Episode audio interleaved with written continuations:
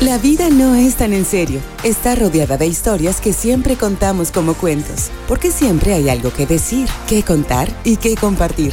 Sean bienvenidos a este espacio de reflexión, de la vida y otros cuentos, con Alex Martín. Hola, ¿qué tal? Soy Alex Martín y me da mucho gusto estar contigo nuevamente en otro episodio de La vida y otros cuentos.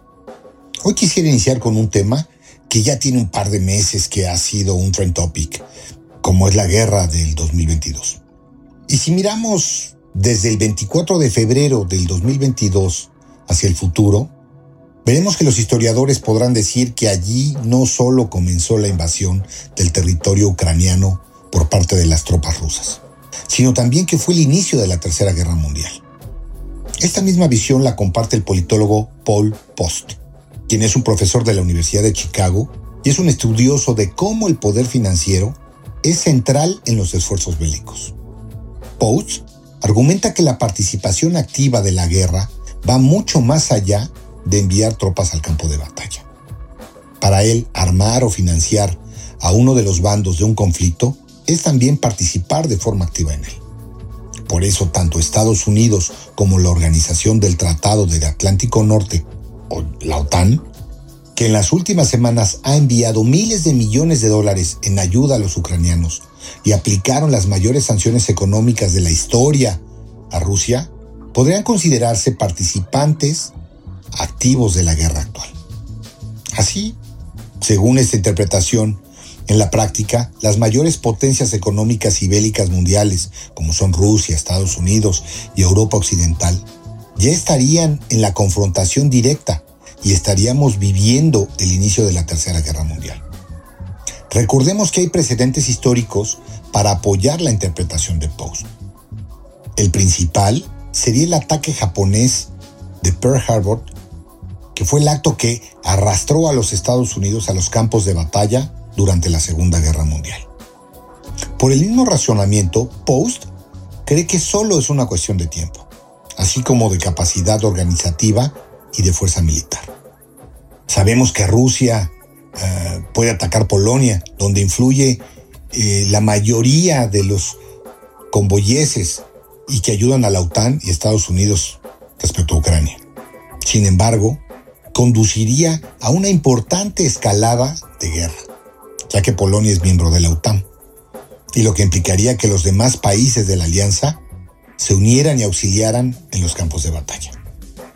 ¿Estamos realmente viviendo una guerra mundial sin entenderla del todo?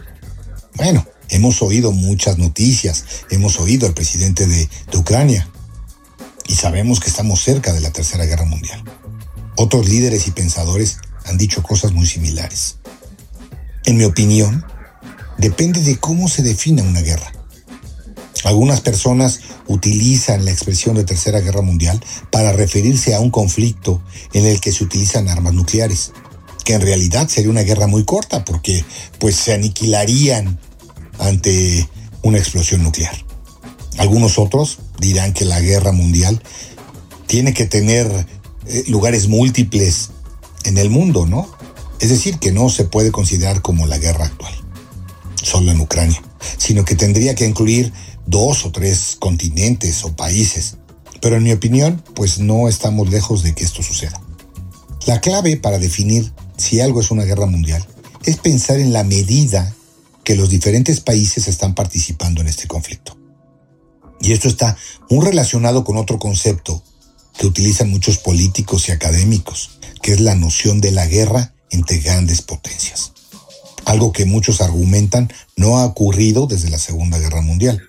Así que pues mi respuesta es que creo que podemos estar en los inicios de lo que los historiadores podrían decir que es una guerra mundial.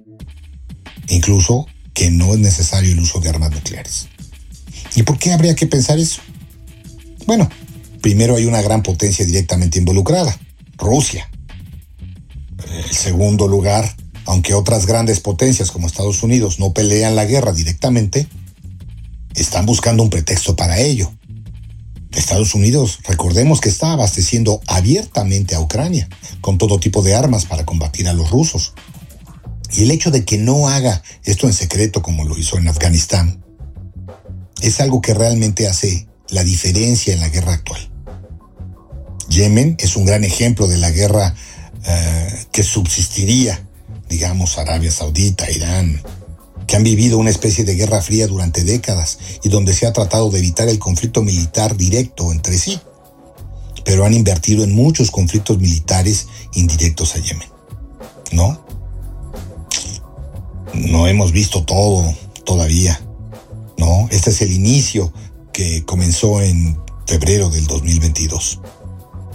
Algo importante, por supuesto, es todos los factores apuntan a un movimiento de guerra mundial.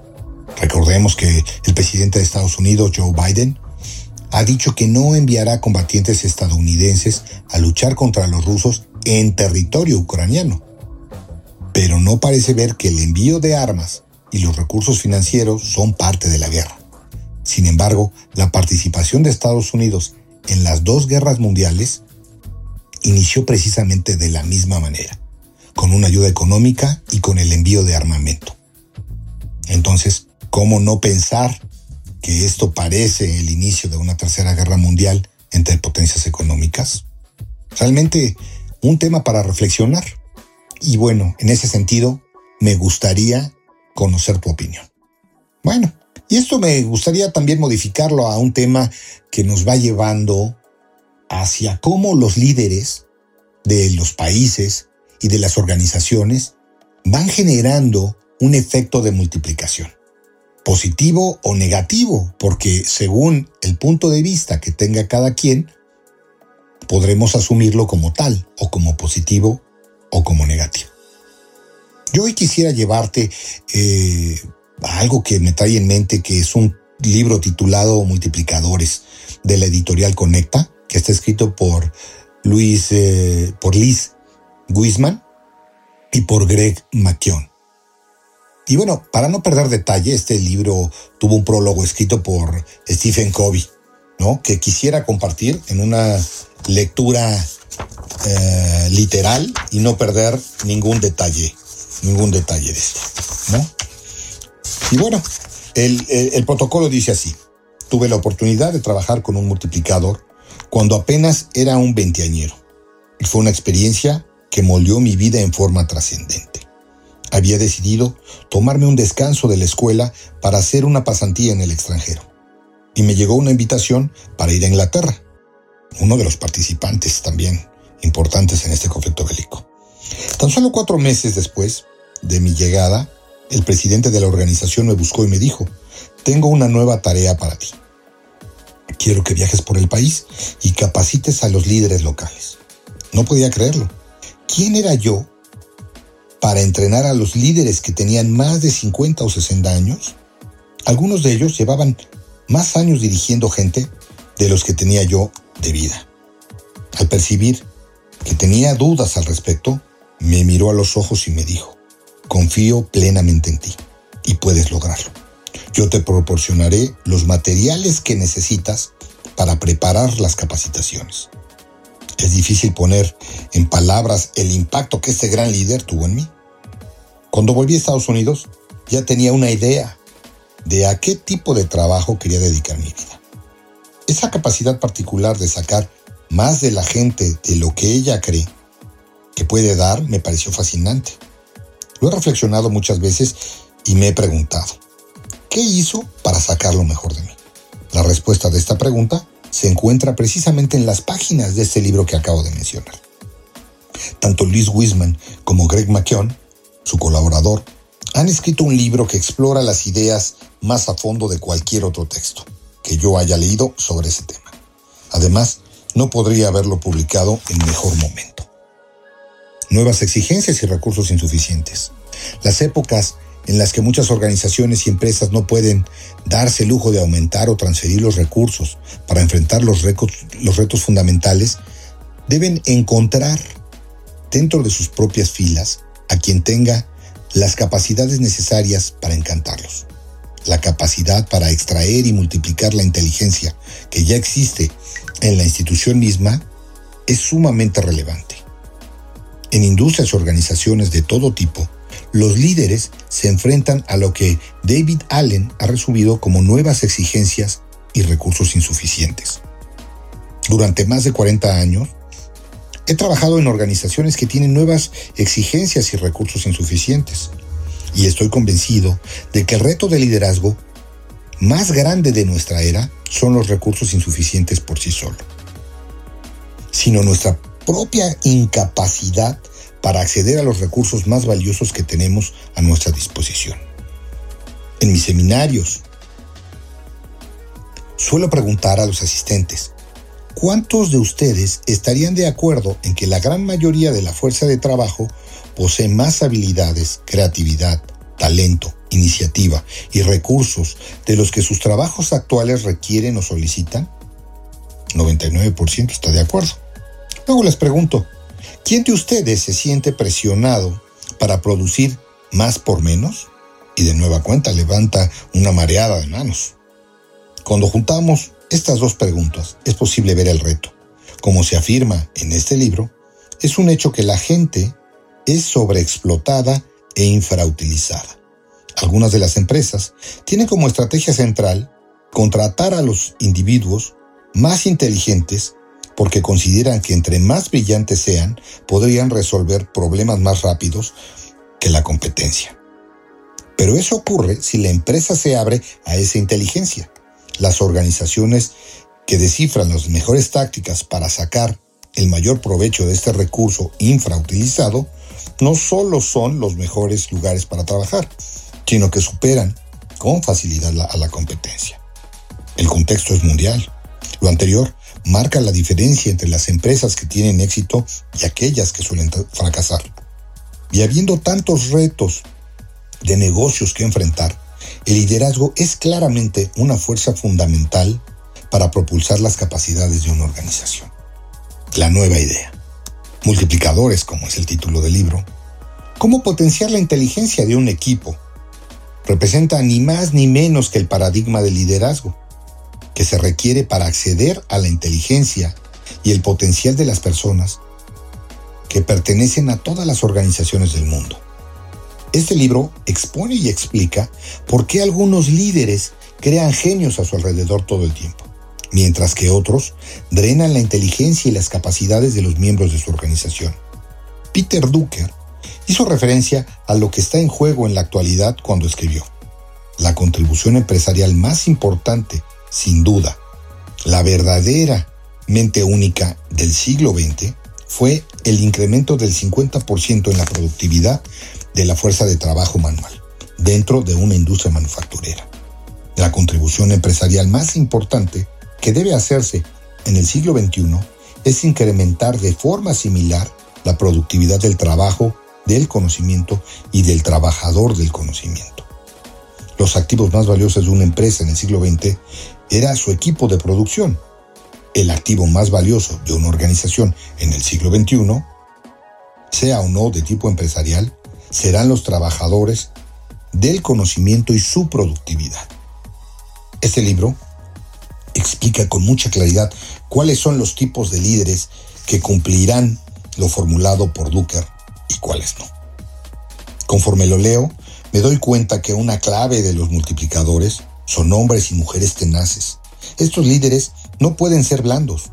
Esperan grandes cosas de la gente y trabajan con ello y guían para que se logre resultados extraordinarios. Y otra clave que me resuena es que de hecho la gente se vuelve más brillante y más capaz al estar cerca de multiplicadores. Es decir, la gente no solo siente, se siente más inteligente, sino que lo es. Puede resolver problemas más difíciles, adaptarse con mayor rapidez y realizar acciones mejor y menos pensadas. Quienes comprendan estas ideas estarán en una posición privilegiada para llevar a cabo el cambio aquí descrito de ser un genio, quien intenta ser más inteligente en una habitación.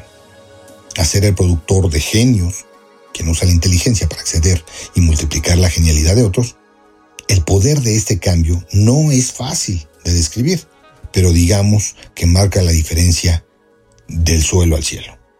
Y así se describen varias cosas muy interesantes en este libro que yo los invito a reflexionar sobre, sobre él, que se llama Los multiplicadores, de editorial Conecta. La verdad, muy, muy interesante.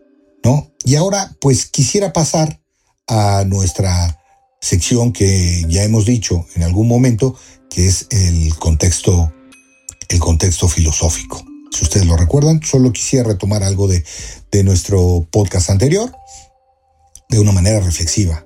¿Qué es el pensamiento filosófico? Ya lo decíamos, bueno, es una forma racional, crítica y especulativa de reflexión que nos permite al ser humano pensar sobre su propia existencia y la del universo que lo rodea. Dicho de otra manera, es un método de pensamiento que propone la filosofía mediante la cual la humanidad ha buscado desde épocas antiguas respuestas satisfactorias a los grandes enigmas de existencia. Como lo he descrito, es un método reflexivo, racional, crítico y ordenado. ¿No? Y bueno, los temas que ocupan el pensamiento filosófico son precisamente estos, los que podemos discutir, profundizar, en donde eh, son realmente inmensamente variados. En general, sus reflexiones se interesan por las categorías universales y trascendentes. ¿Y, ¿Y qué quiere decir esto? Que es aquello que se encuentra en la base de todos los campos del saber como el ser, como la materia, la forma la naturaleza, el tiempo, la conciencia, la verdad, el bien, el mal, la justicia, etc. Por eso este tema de reflexión filosófica, que si lo han visto en, eh, en lo anteriormente descrito, tanto en el concepto de la guerra de hoy, si vale la pena, nadie pensaría que en el 2020 vivimos un proceso de guerra y que está eh, comandada por líderes que explotan y que detonan lo mejor de las organizaciones, que además este libro nos funciona muy bien para el ámbito laboral de los tiempos de ahora. Nunca hay recursos suficientes, nunca hay recursos vastos. La pandemia y todo lo que nos ha acompañado este, nos lleva a, hacerlo práctico, a profundizar en los temas y a, ahondar en las necesidades de, del mundo que vivimos hoy. Bueno, pues no olvides enviarme tus comentarios y recuerda darnos tu opinión a través del Instagram de La Vida y otros cuentos todo en minúsculas con guion bajo oficial y también puedes enlazarme a través de mi WhatsApp eh, en el 55 30 41 70 79. Yo soy Alex Martín y nos escuchamos hasta la próxima. Recuerda que la vida no es tan en serio, está rodeada de historias que siempre las contamos como cuentos, porque siempre hay algo que decir, que contar y que compartir. Gracias por acompañarnos en De la vida y otros cuentos. Te invitamos a comentar, a que le des un me gusta y a compartir esta publicación. Escríbenos a contacto arroba defrag.mx. Escúchanos en la próxima emisión. Búscanos en Spotify, iHeartRadio y TuneIn. De la vida y otros cuentos es una producción de defrag.mx.